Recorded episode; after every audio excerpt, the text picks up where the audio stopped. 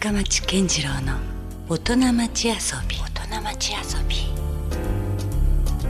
さあ先週に引き続きまして今夜もスタジオに遊びに来ていただいているのは数学者そして独立研究者の森田正夫さんです。今週もよろしくお願いします。よろしくお願いします。まああの今週はねあのまあどちらかというとこう B 面というか、うん。遊びとかえーその人の遊び心についてね、うん。まあ、大きく言えばテーマにしているところがあるんですけれども、あの森田君はその数学の研究とかうん。勉強している時以外のうん。何かその遊びとか、うん。自分のなんかええ。時間っていうのはあるんですか、それこそなんかあの弘法大師空海のうん「なんぞ悠々たる」っていう言葉があるんですけど、なななんで遊ばないのっていう悠々っていうのは遊ぶっていう遊び遊ぶですね。遊び遊ぶ、うん、これこんな宇宙に生まれてきて、生命を持って存在してて、なんで悠々とうん。遊ばないのかっていう問いかけをしてるんですよ。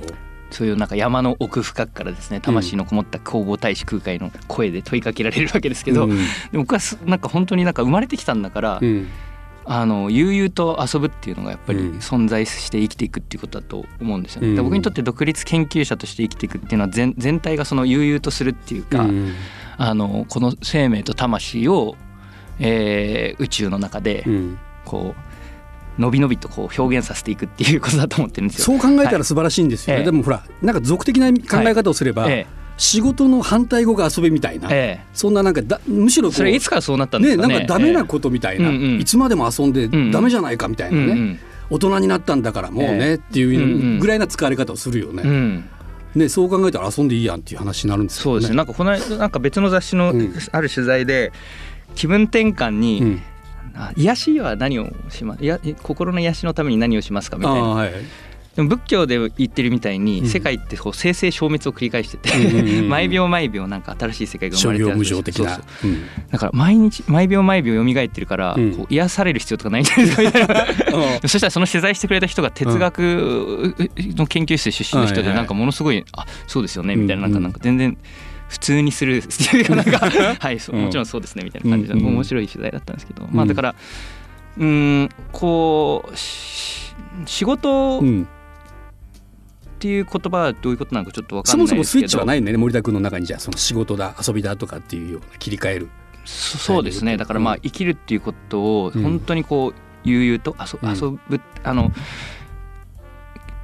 昨うん。日いらしてくださっはいたイベントでのそのあの魚川雄二さんってうん。いうその仏教研究者の方が「仏教思想のゼロポイント」っていう本を書いてうん。てそれ素晴らしい本なんですけどうん。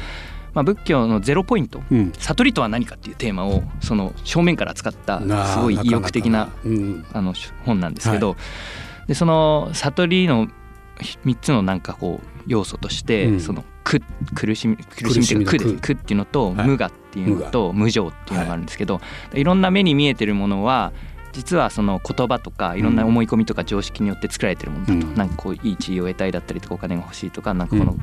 えー自分の持ってるものとかですね、うんそうするといろんなものが解体してって、うん。えーん実体があるわけじゃないっていうことを悟るわけですけど、うん。でもそそうやって悟ったはずなのに、ん。なんでブッダは人を救ったんだろうかみたいなことをうん。魚川さん考えるんですよ。人を救ってるってことは救うことに意味があると思ってるわけです。うん。救わないことよりも救うことがいいと思ってるってことは、うん。それってそこになんか無常じゃない価値があるっていうふうに信じてんじゃないかと。うん。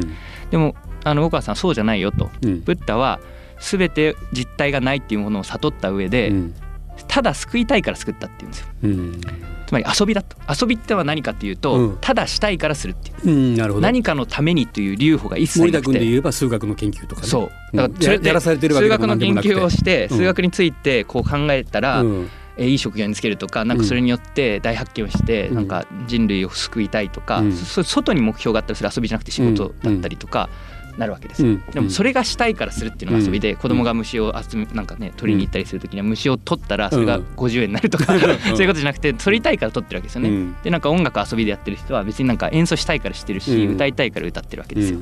でブッダが人を救ったのは遊びだって、うん。それは救うことに意味があるから救ったんじゃなくて、うん。ただ救いたいから救ったしたかったと。ただしたかったうん。でただしたいからするっていうのがうん。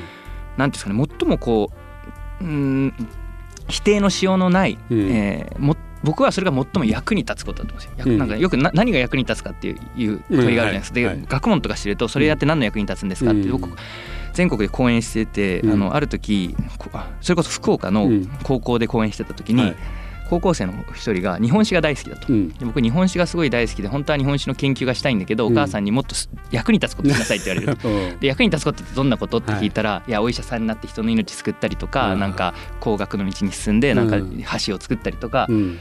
でもじゃありやすく人のためになるようなことをね。そうでもじゃあお医者さんになるっていうのがななんで役に立つんですかって言ったら、うん。そしたら病気を治してうん。寿命が伸びて、うんちょっと長生きできる。と長生きできるとなんでいいんですかって言ったら、うん。まあ、長生きした分その人がまあなんかね楽しいことができるかもしれなくて、うん。でその長生きした分その人が本当にやりたいことができたらいいんじゃないか、その人の本当にやりたいことがもしかしたら日本史かもしれなくて、うん。結局本当にやりたいことをやるために長生きをするっていうことだとしたら、本当にやりたいことをやるっていうことが最もうん。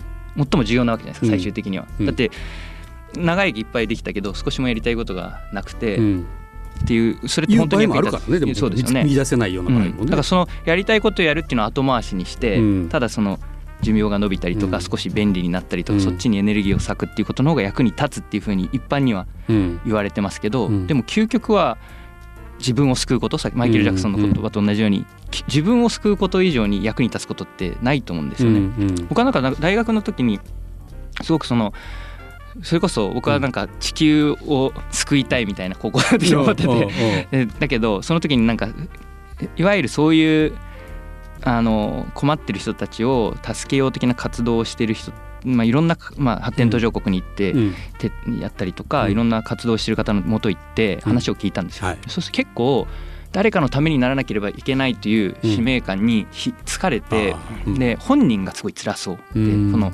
疲れてて、まあ、忙しすぎたりとか、うん。なかなか思うようにいかなかったりしてでその話を大学生の時とか聞きに行くと、うん。こっちもなんか見入ってくるんですよねなんか。うんでも逆になんか自分の好きなことを授業でやっている事業家とかって、うん。当時はなんかただお金儲けしてるだけとか思ってたんですけど、うん。でも話聞くと生き生きしててうん。好きなことやってるからまずじ本人が救われてて、うん。そういう人の話を聞いてるとうん。自分までこうやる気が出てくるというか。うん。でなんか人を救うっていうのはどういうことなんだろうっていうのをその時すごい思ったんですよね。うん。まず自分を救ってないとうん。人を救うことができないし、うん。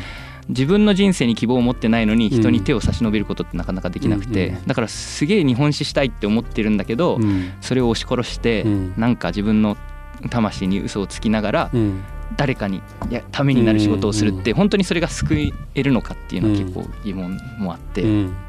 そういう意味でだから、えーただしたいからそれをするっていう遊びによってうん。自己自身を救済するっていうのが仕事よりまず前に来るべきだと思いまね。ますず自分の役に立つというかね、はい。それ自体がね。でそれでその本当に遊ん,、遊んで自分を救うことができて初めて仕事として次に誰かにこう、うん。手を差し伸べることができるのかもしれないなっていうのはありますけどね、まあ、そのはっきりと順番があるわけではないけど、うん。でも、うん、と思います。なんか森田君のその考え方にすごい共感するのは、うん。なんかその自分はもうすでに自分でないというか、うんうん。もうその世界の一部みたいなはい、考え方じゃないですか。はいだか、そうですね。らそれってなんか自分があってその他者があるという考え方ではないからね、うん、だからむしろそこで言うと今みたいな考え方を持ってたらそれがまあ普通にこう伝播していくというか、うん、そういうふうなのが一番自然の。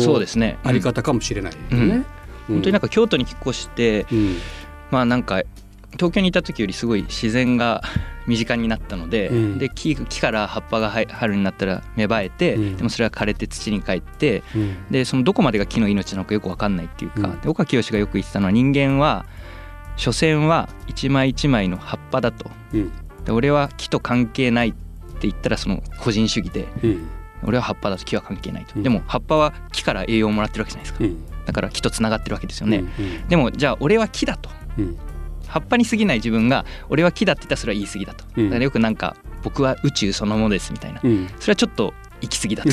まあ宗教家がそういうのはいいかもしれないけど、まあそれはちょっとほんそなんか実際は僕ら葉っぱだと、でも大きな木の大きな枝の小枝の先の葉っぱだっていうのが人間の存在の仕方で、うん。ただ葉っぱとして切り離されてるわけでもないしうん。木そのものでもない、うん。木につながってる葉っぱだっていうのが僕たちのありようだよねっていうふうに岡清は言ってるんですよね。なるほど。だからまあ確かに深町さんが深町さんであって、うん。森田正夫は森田正夫であるっていう仕方で、た個体としても存在してるんだけど、うんその個体としての存在はそれよりも大きなものに支えられていて、うん。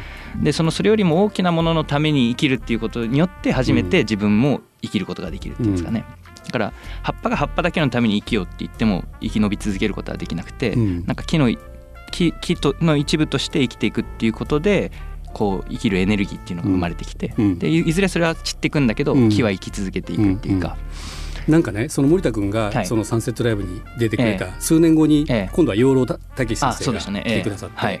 でその時になんかねすごいそのもともとその教会っていうのは非常に曖昧だっていう話になって、うんうんうん。でそれ分かりやすく言ってくれ入れた言ってくれたことが、はい。まあ、例えばじゃあ糸島こっち来る時に、うん。あの田んぼがありましたと、はいでその田んぼには、まあ、もちろん米が実ると、うん。でその米を、まあ、我々は食べるわけだよね、うん。そうするともうそのものが自分の体の一部にはいはい。なるから、うん。もうそこはつながっているとええ。いうことが言える、うん。ああうん。なるほどと思って、だから自分っていうのは別にね、うん。ここの今の自分の体の表面とた他の境界があるわけじゃなくて、ええ。あいろいろもうそのそういった意味では確かにつながっていくような。ね。科学が進歩したおかげで、うん。一つの恩恵はそういうことがどんどん分かるようになってきて、うんうんやっぱり体中細菌だらけで、で 腸内細菌とかなくなると食べ物消化できないわけじゃないですか、だからなんか宇宙人がやってきて、うん。人っていうのはどういう生き物だろうと。で彼らの消化能力を研究しようって言って調べたら人細胞、99%人細胞じゃないので、うん。人細胞以外の細胞を洗い流して、うん。それでパンを与えると消化すらできないで滅びていくわけですよね、うん。つまり体体内にいるうん。他の細胞たちがうん。なんか消化とかしてくれてたりするし、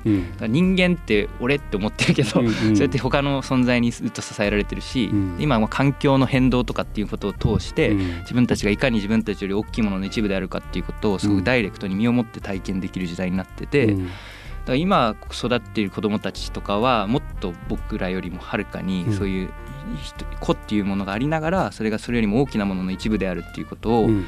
切実に感じながら育っていくんじゃないかなと思うんでもそう考うんえた方が絶対楽というか、そうですね。楽しいというね。そこにしだかから森田君も言ってたけどですね自分がね例えばこうやってきたことが、まあ、ある時にその命が、まあ、なくなって、はい。だとしてもまあそれがまたこう次につながっていくというか、うんうん。だとしたら別にその死ぬこと自体はそんなにこう、ええ。怖いことでもないしみたいなね。ね。うん。うん。死は決して経験できないってヨロ先生も言ってますけどね。自分の死は絶対自分では経験できないし、うんむしろそういうなんかこう大きなものの一部と考えた方がうん。ワクワクするし、えうん、なんかあの生きるまた逆に言うと希望みたいなものにもつながっていくのかうんなとと思ったりはしますね。えでそういうことって、まあ、割と日常の中で平凡に知られていた時もあったのかもしれないですけど、うん。やっぱり普通に東京とかでまあ育っててうん。なかなかそういう感覚を骨身に感じて感じることなかったんですけど、うん。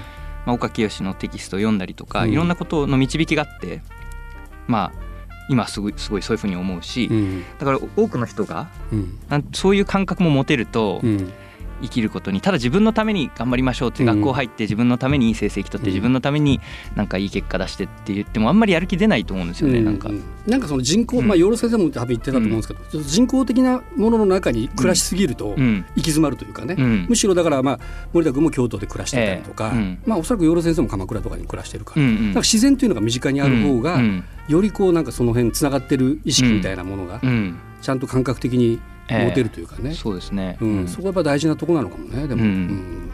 うん。いや先生その、サンセットライブって面白かったのが、えこう話をしてるじゃない、えうんピタって話が止まる瞬間があるのよ。はあ。れ何してるのかな？と思ったらうん虫見てるわけ、虫の方が大事虫が大事ってのはあるけども、だからもうそういうところがさ、ええ。もう別になんか自分はここで喋るという自分じゃなくて、うん。やっぱりもうその中にこうつながってる 感覚的にね。素晴らしいですね。それがもうすごく説得力あります。説得力ある。あやっぱり養老先生の言ってることはもう間違いないなっていうね。間それがちょっと面白かったんですけど、ね、全くスムーズになってないっていう。そうそう全くスムーズじゃなかった。あれは。うん、どうですかね？じゃあちょっともう別にこう遊びという意味で具体的なものが出てきたわけじゃないあけど、でもなんかその、うん。最近このなんていうかその本読んだりそういう数学とかと別でやってるのは、そのあの庭の草刈りとか、なんかその今のお家のうん。結構山のふもとなので、うん、割とこう生い茂ってる感じのところなんだ。そうなんですよ。で毎年そのそんなにちゃんと手入れしてなくて、そうするとこの時期になるともう草ぼうぼうで、なるね。でも子供が結構庭で遊びたがるんで、うん。今年はもう春先からうん。ちゃんと手入れしようと。うん。で毎日少しずつうん。手入れしてるんですうよ、ん。でそれでその毎日土触ってうん。草取ってっていう、うん。そういうのはそれこそあのー今言ったような、うん。その四季のちょっとした変化だったりとか、うん。その本当にいろんなところでいろんな時間が動いてるっていうかで、面白いのは、うん。庭にいるとうん。自分のし気づかなかったいろんな存在うん。が生きてるんですよね。うん。で例えばミミズにせよ、はい。なんかそのそれぞれのそのねスミレにせよ、うん。僕のこと全然理解してないわけですよ。うん。当たり前ですけど。で僕もミミズのこと全然理解できないわけですよ、でもなんか実は8年間共存してたわけですよ、うん。でなんかこう理解してなくてもうん。共存できるっていうのは、おこの世界の豊かさだと思うんですよね。なるほど。この間2年前に天草で、うん。あの勝負学園っていう鹿児島の障害者支援施設があって、うん。そこのジャズバンドがあるんですよ。うん。オットアンドーラブっていうジャズバンドがあって、うん。でそこのライブを見たんです、うん。すごい素敵なあのバンドで、うんもうなんかギターをひたすらずっと夢中で壊れたギターをかき鳴らしてる男の子とか、ずっと地面を叩いてる女の子とか、うん。それぞれ思い思いに好きなように演奏してるんですけど、うん。その園長さんの福森さんっていう人がうん。なんとなく指揮を取って、うん。でだんだんこうみんなのこうエネルギーが一体化調和して調和してきて、うん。でも観客も一体化してすごいいいパフォーマンスでえ。感動してでその時になんかあのノリノリのギターをやってる男の子があうん。まりにもいい感じの味を出してるので、うんうんうん。もうお客さんもその子のファンみたいになっちゃって、うんで最後司会者がその男の子に、うんお客さんになんか一言あるって聞いたら、うん。今日ホークス勝ったかな？とか言ってて もうなんかみんなお客さんは彼と心が一体化したと思ったのに彼は全くお客さんのことなんて考えてなかったっていう 音楽のことすら考えてなかったっていうことに僕はすごい感動したんですよ。だから心全く理解し合わないままうん。僕らは共存してたんだみたいな。勝手に理解してる気になってたけど、うん、でだから理解し合わなくてもうん。うん一緒に入れるっていうのっうんてすごいことだなと思ってうん。なんかねその山あの山の中入ってったりとかしてうん。鹿とかが出てくるんですけど、うん。でも鹿にこっち来ないでとか地域とか説明できないんですよね、うん。でもなんか理解し合えないけどある程度の距離感でうん。共存できたりして、なんとなくその社会のそのスムーズさってまさに学校なんかでは、うんみんな同じことを考えなきゃいけないとか、うん。みんな同じ方向に向かわなきゃいけないとか、同じ内容を勉強して同じようにできなきゃいけないって言ってみんなが同じ方向を向くことがそれが社会生活ですよみたいなね。社会っていうのはみんなで、ね、同じ思いを共有できて初めて社会が成り立つみたいな幻想があって、うん。でも庭でこうすに手入れしてるとうん全く同じ思いなんか共有できてない人たちと、うん。人っていうか 存在たちと、まあ考えたら違うものだらけだもんね、はいはい違うものだらけ人間同士でもそうなわけだし、はい。ミミズと人間だったら、はまあ、もっとそれは、はい、もうなんか政治的イデオロギーどころじゃなくて もうなんか足すらないやつとか、まあでも全然もうなんか存在の形態が全く理解し合えない人たちとうん、全く問題なく共存してるんですよ。確かに。でなんかそそそういうふうに生きていけるよねっていうのをなんかまあ学びますよね。庭掃除してると。うん。なるほどね。社会もそれでいいんじゃないかなって、それをそのなんていうか分かり合わなきゃいけないっていうのは結構暴力的というか、うん。それは結構おうんせ狭いというか、うん。分かり合えなくてもお互いを許し合って分かり合うってとことはある種マウントしなきゃいけなかったりするからね。そうなんですよ。相手をもう無理やりこう実は分かり合っ分てんじゃなくて一つの分かり方を最も権力のある一つの分かり方を押し付けてるうん、確かにね。ねじゃなくても違うやんとうん。いう前提であれば、お互い面白がれるというか、ミミズいていいぐらいだから相当考え方違う人だって。別に いいじゃないですか。うん。まあ、それがだからある種の遊び心と考えてもいいかもしれないですね、うんうんそれがそう考えた時に世の中っていうのはすごく豊穣な世界に広がっていくし、はい。楽しく見えてくるといううん。ね、うん。そう思うんですよね。うん。なるほど、うん。あのなんだろうこうまあね本当いつも僕は森田君からはあの二回りも年下なのに、うん。いつもこう刺激をもらったり、教えをもらったりという、もう師匠みたいなそんな存在でもあるんですけども、そんな森田君がこれからこう、なんかやっていきたいことだったりとか、うん。目指したいことうん。そういうのっていうのはなんか、うん。おぼろげながら自分のそれとももクリアに見えてることとかあるんですか、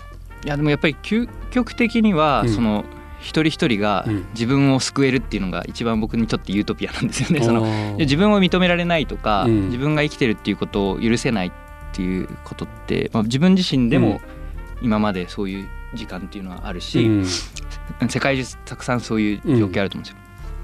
でそのまあねその弘法大師空海が何ぞ悠々たるって呼びかけたように、あ悠々と自分の生きてるっていうことを許せて、うん。で自分を救ってうんあげられるっていうか、うん。そういうふうに地上の全ての生き物がなってるっていうのが、うん。夢ですよね。でその時にまあマイケル・ジャクソンとかは、うん。なんかもうリズムの奴隷って自分のこと言ってますけど、そういうもう天天才的能力を持ってて、うん。それによってすごいマスに向けてうん。潜在意識に訴えかけていくっていう、うん。そういう宗教家的な活動でやってきましたけど、はい。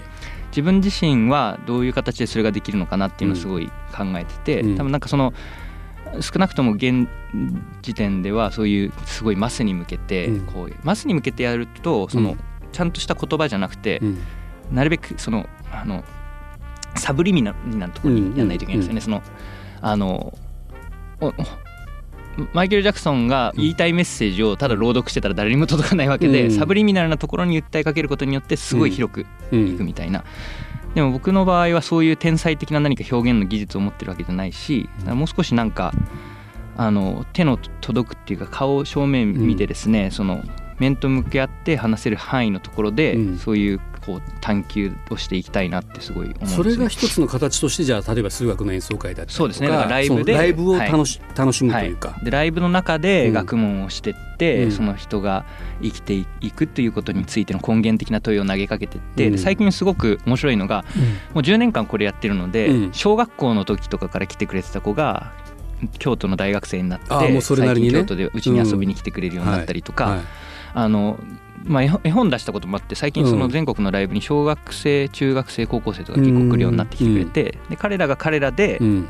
さっき僕みたいに生き方した10人いたら1人そうなったらいいんじゃないかみたいな感覚がどっかであって、うん。でそういう小中高生の子たちとかがうん自分たちもそうやって自分の足で立って学問をししていきたいみたいな、うん。そういう思いを持ってくれる子とかがだんだん出てきててうん。でそうやってなんか少しずつなん雰囲気が変わって、うん。あのーなんていうんですかねこう総合的なうん。探求をしながら、うん。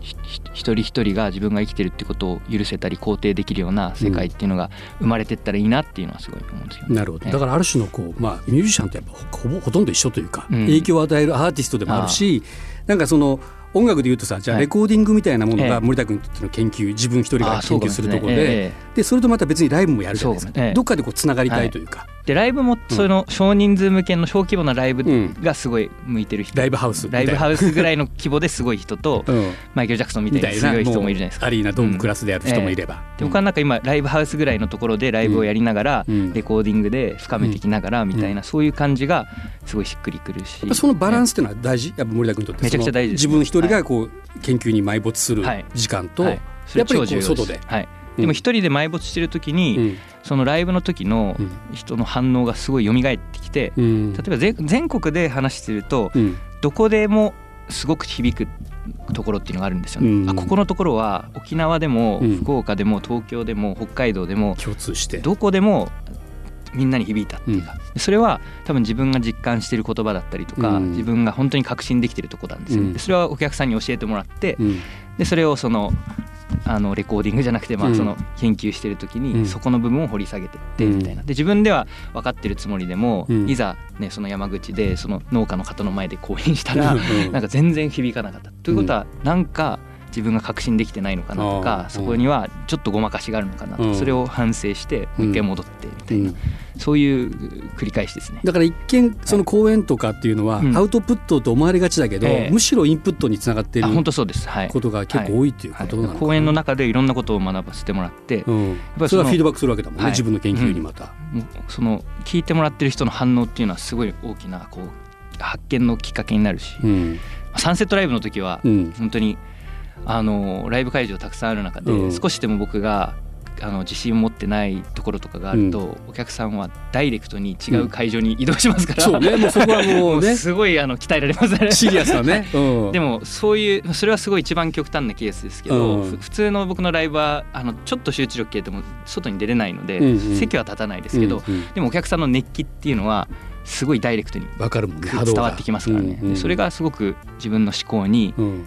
あのフィードバックというかうん。影響を与えていて、うん、その繰り返しですね。なるほどね、うん。そういうこう基本的な姿勢とかはい。こう考え方はすごくわかるんですけど、うん。なんかこうもうちょっとここを深めたいとかっていうなん。か具体的なところってなんかあるんですか、ここうん。まだ誰も行ってないからこのうん。道をちょっと一回もっと進んでみようかなというような、そうですうんうん。ね、あんま難しく専門的になりすぎるのかなその話聞いてしまったら。いやそんなことないんですけど、うん。うーんまあ今そうですね。あうん。の実は次の本今書き始めてて、でそのえーそういうテーマがあるんですか、そこの本を書き始めたところに関しては。あるんですよね、うんうんうん。ただそのネタバレできない今。いやネタバレできないことはないんですけど その今書いてる途中でなかなかまだああなるほど。形にはなってなくてただ、うん。あのーそれ小林でも言ってたもんね。なんか、うん。いやもうまだ言えないその言葉にそれもう本で書くから。いやなんか本って結構面白いのは それライブと一緒でうん書き終わって初めて何を書きたかったかが分かるんですようん。ね。でそのなんか書く前から何書きたいか分かってる本書くのってすごい楽しくないんですよ。それってただなんか記録してるだけだから。ね。で本書くことの面白さは書く過程で、うん。あここはついつまってないなとか、うん。ここはもっとこうした方がいいなとか、うん。書きながらどんどん学んでって気づきがあって。で本当に書き終わった時にうん。タイトルとその本の一番こう革新のメッセージっていうのがうん。はっきりするみたいな、そういうのがとても面白くて、今書いてる本は一応そのフレーゲっていう数学者がいて、うん。その人今人工知能とかがすごい話題になってますけど、で人工知能って機械を使って人間を真似するっていう話じゃないですか、うん。だけど人間が機械を真似する歴史の方がずっと長かったんですよね。うん。で昔はそのコンピューターとかなくて機械がなくて、うん。人間が機械の真似をするっていうのは例えば計算をするっていうのは人間が機械を真似するってことなんですよ。うん。だって 2+3 って聞かれたらいつでも5って答えるっうん。てすごい人間的じゃないじゃないですか。うんで 2+3 は？っていやちょっと今お腹空いてんだけど。とか 2+3 ってちょっと今ちょっと興味ないんだよねみたいな。うん。そのと同じ質問に対してもうん。100人100用の答えが返ってくるっていうのは人間らしさで、うん。でも 2+3 って聞いたら誰に聞いても5って答えるっていうのは機械なんですよね。うん。AI でもできる領域の話だったり、うん。でも逆にだから昔は AI もないしコンピューターもなくて、うんうんうん人間が一生懸命機械の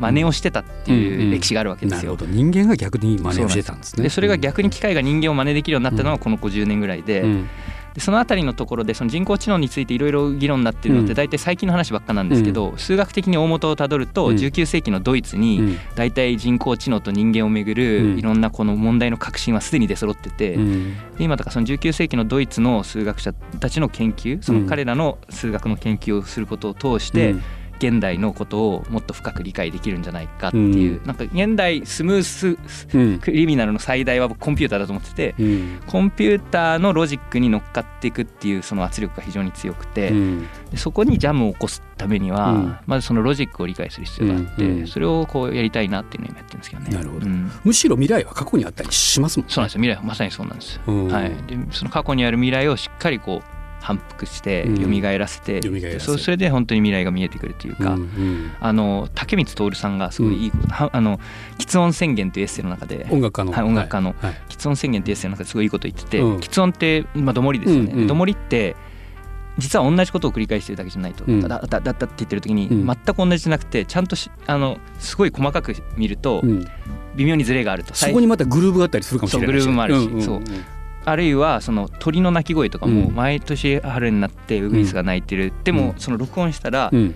ちょっと違うわけですよ。うん。もちろん。うん。で繰り返してるだけなんだけど繰り返すたびにズレがある、うん。これがその創造性だみたいな、うん。要するに過去やったことがあることをうん。19世紀の数学者がやったことをもう一回やるとかですね、うん。ソクラテスが言ってたことをもう一回やるとか、それって反復だから単なるコピーでつまんないかっていうとそうじゃなくて、うん。繰り返そうとするとずれるんですよ。うん。深町さんが例えば50年前のミュージシャンがやったことをうん。本当にもう一回やろうとするとうん。ずずれるっていうか深町さんっぽさがそこに乗っかっちゃって間違いなくそうなるでしょうね。そう。でその本当にただただまっさらなとこから新しいことをやるよりも、うん。誰かがやったことを本当にもう一回やろうとするとうん。ズレが生じちゃって、うん。そのズレっていうのがなんか創造性うん。なんか新しさうん。なんじゃないかっていうふうに僕はその竹光さんの言葉をそういうふうに解釈してるんですけどそういう意味で過去が未来を生み出すっていうのはまさにそうで、うん。その過去の過去すでになされたことを本当に血肉化してうん。自分で繰り返そうとするとそこにズレが生じてうん。そこに未だかつてなかったものが生じるっていうんですかね。ずれるからこそ何かこう共鳴していく何かあるかも、音楽だってそうだもんね、うん。全くそれがもうシンクロしてしまってたら、うん。多分響かないんですよね、うんうん。ちょっとずれてるからエコーになったり、うん。こうななりがねこう、うん。広がっていくっていうか、同じことかもねそのズレっていうのは面白いですね。うん。なるほど、そういうのが今度の本のテーマはい、だったりそういうことをずっと考えながら今の次の本書いてて、はい、おーちょっとそれもちょっと楽しみですね、はい。それいつ頃に一応出版される予定の目えっ、とまあまあ年内に書き上げようと頑張ってて、来春ぐらい出せたらいいなと思って頑張ってるんですけどうん。ね。はい、また福岡でもちょいちょいこうなんだこう公なこう公演みたいな予定っていうのはあるんですか、公の予定は特にないかもしれないですね。割とクローズドなね。あの、まあ、僕はもうそこに行か行けるのは嬉しいんですけど、はいなんか本当はもっとね、ええ。あの別な形で森田君のことをなんか出会ってほしいなというか、え知ってほしいなということも一方では思そううんでですよね。すね。何かうん考えましょうね。まあ、だからいろんなもしかしたらまた 学校とかに呼ばれてね、ええ。講演とかっていう機会はどうかまあ全あるかもしれない。すね国でやってる公演のことはウェブサイトに載せてて、そうか、はい、だからまたこういうあのラジオを通して、はい。あ面白いなと思ってくれた人が、関係者がいたら、うん。まあ、あのぜひ問い合わせをはい、してもらって、はい。でうちでもちょっとこう講演してよとかっていうお願いは全然ありなんですか？もちろんです。はい。なるほど、はい。じゃあそんなねことにまた向かっていって福岡でもまた機会がはい。あれあったらいいなと思います、さあそしてそんな森田さんのですねはい世界をさらに知りたいなという方はですねまずはこう著書をねはい。手に取ってもらうといいかなと、新潮社から出ている数数学学する身体ね。はい、小林秀夫賞を受賞している著書ですけども、それと、えーもう一冊が、えー数学の贈り物」はい三島社からねそれから絵本もありましたね、はい、アリになった数学者。アリになった数学者いろんなまあはい世代にあの向けてええ発信されているので、えーその辺をぜひあの森田正夫で、まあ、ネットとかで検索していただくと、はいえー出会えるのかなと思います。